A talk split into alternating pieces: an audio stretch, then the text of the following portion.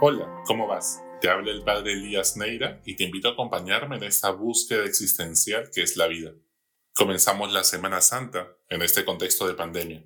El Evangelio es un género literario centrado en esta semana de la vida de Jesús, que ocupa la mitad del texto y la otra mitad es el resto de su vida pública. Es casi como una introducción. Esta es, por tanto, la semana más importante de la vida de Jesús, la semana más importante no solo de la historia, sino de tu historia, de tu vida. No hay nada que puedas vivir que no haya estado ya en esta semana, que no haya pasado en la vida de Jesús.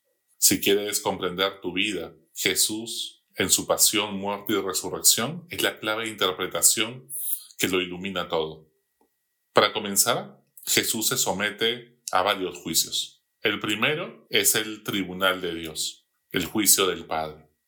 En el huerto de Getsemaní, Jesús tiene la sensación de que su Padre Dios lo ha abandonado al asumir todos los pecados de la humanidad se revistió de toda nuestra miseria, violaciones, torturas, asesinatos, abortos, injusticias, etc. Cristo llega y se hace responsable ante Dios de todos sus hermanos. Él es el Cordero de Dios sacrificado por nuestros pecados, intercambiado por la vida de Isaac y de cada hombre. Poca gente asume el delito del otro como propio. Se siente pecador, lejos de Dios, de quien en adelante ya no hará milagros, Siente horror y angustia. Luego tristeza a punto de muerte. Angustia, hastío de la vida. Cae en tierra. Siente una profunda soledad. La noche oscura del alma.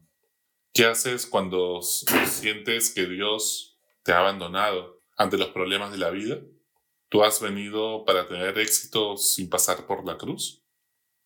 El segundo es el tribunal de los amigos.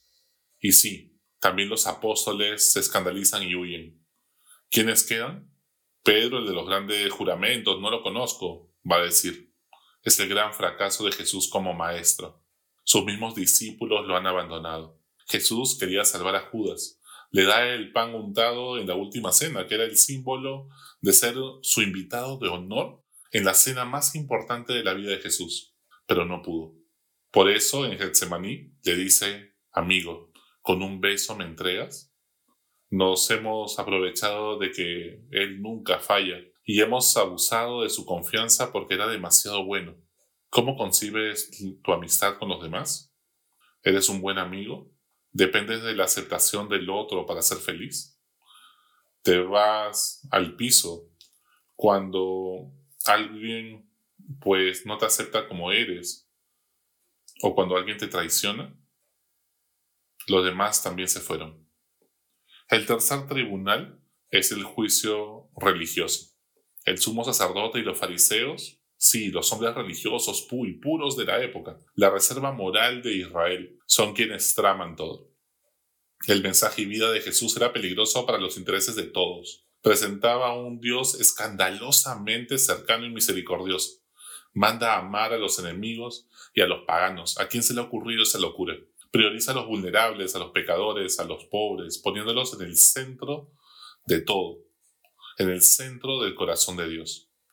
Le importaba el interior de las personas y sus intenciones, y claro, eso no lo podían controlar ni supervisar los levitas, más preocupados por los ritos exteriores. Jesús pone en el centro el amor y a la persona, y no el sábado ni la ley de Dios.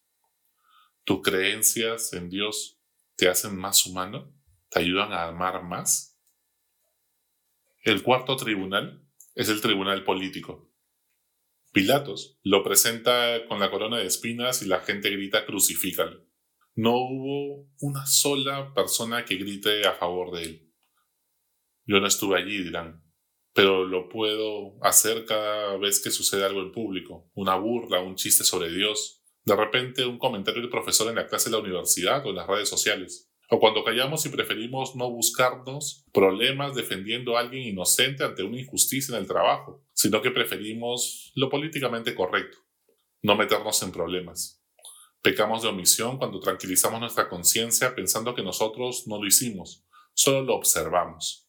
Una buena persona no puede tolerar la injusticia, la corrupción, el abuso y la maldad a su alrededor.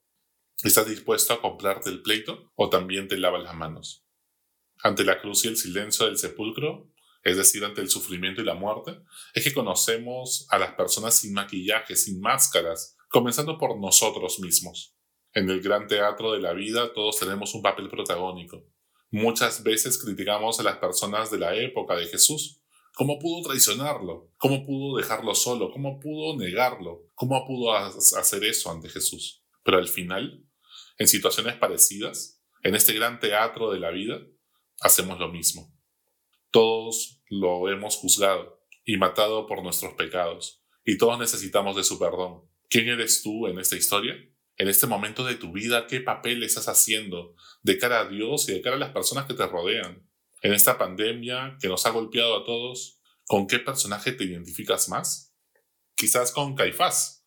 Él es el instigador. Utiliza la religión y a Dios como parte de su rol social y poder. Vive instigando, manipulando, metiendo cizaña se cree dueño de Dios, su templo, su pueblo.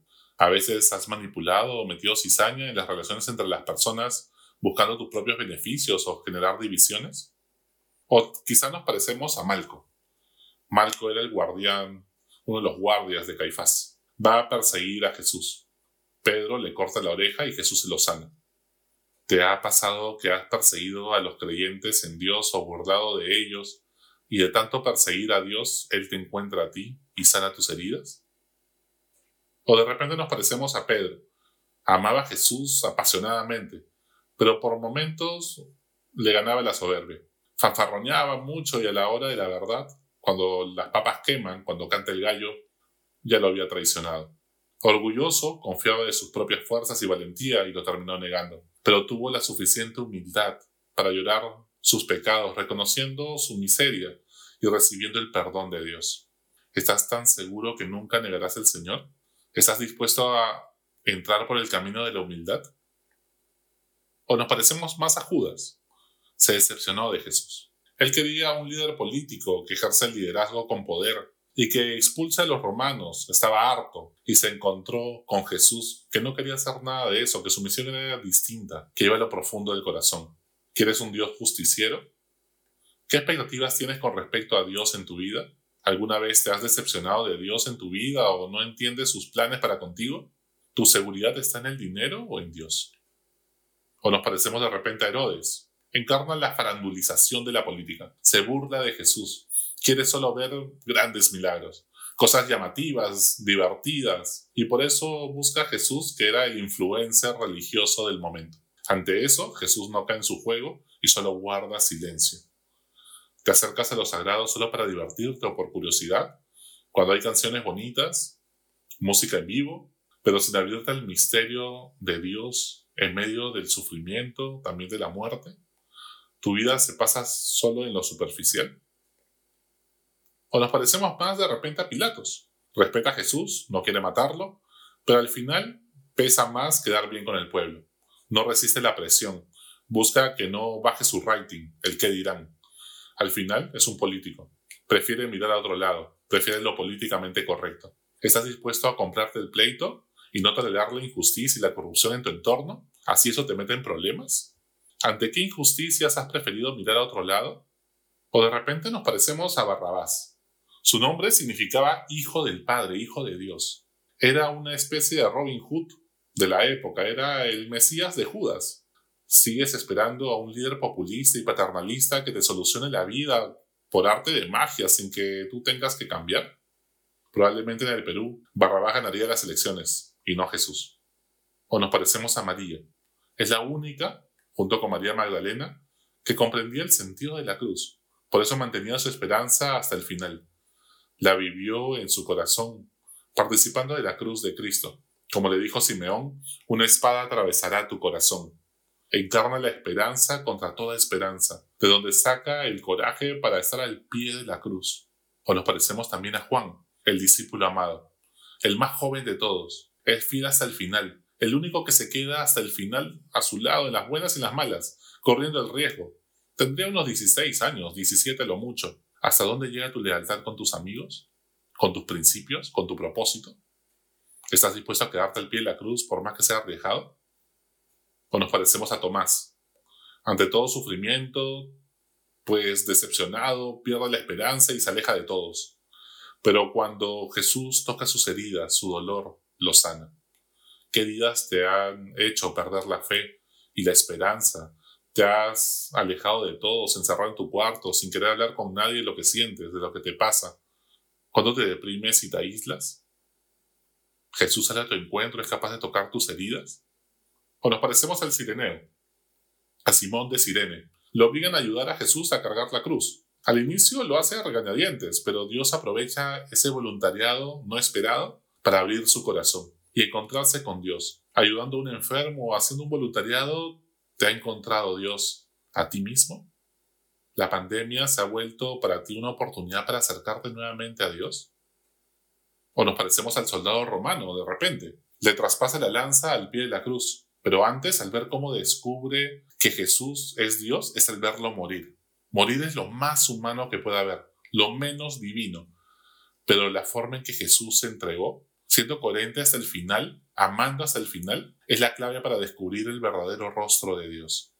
En medio de tanta muerte, de tanto sufrimiento, de tantas cruces, ¿te has preguntado dónde está Dios? ¿Estás buscando a Dios solo en los momentos bonitos, en los milagros? ¿O eres capaz de reconocer el rostro de Dios en medio de tanto sufrimiento, en medio de la cruz? Tenemos al ladrón de la izquierda. Vive quejándose que Dios de lo que a Dios de todo lo que le pasa, en vez de asumir su responsabilidad y hacerse cargo de su vida. Solo le habla a Jesús para pedirle que le quite su sufrimiento, pero no le interesa convertirse. En medio de esta pandemia, ¿estás molesto con Dios por algo? ¿Buscas a Dios para convertirte de corazón o solamente para que te haga el milagro y te quite el sufrimiento a ti o a algún ser querido? ¿Le has echado la culpa del virus? Y tenemos al ladrón de la derecha. En medio de su sufrimiento, es capaz de asumir su responsabilidad y se encuentra con Jesús y le roba el cielo. ¡Qué gran ladrón! en toda esta historia, en este teatro de la vida, ¿quién eres tú? Que esta Semana Santa sea una oportunidad para reflexionar, que tu corazón sea ese templo sagrado donde puedas orar, meditar y comenzar a cambiar el mundo. Comenzando sí, por tu corazón. Para ello, comienza con humildad, reconociendo que el papel que has juzgado, que has jugado hasta ahora en este juicio de Dios, pues quizás no es el más conveniente. Quizás no es el mejor. Con humildad llora tus pecados como Pedro y vuelve a comenzar. Y luego, hacerte la pregunta, ¿qué quieres ser a partir de ahora en esta película de tu vida? En esta gran pasión, en esta gran Semana Santa que es toda nuestra vida. Probablemente nos sintamos identificados con distintos personajes en diferentes ámbitos de nuestra vida. ¿Estás dispuesto a cambiar? Pues comienza por tu corazón. Hasta la próxima. Sigue buscando que Él te encontrará.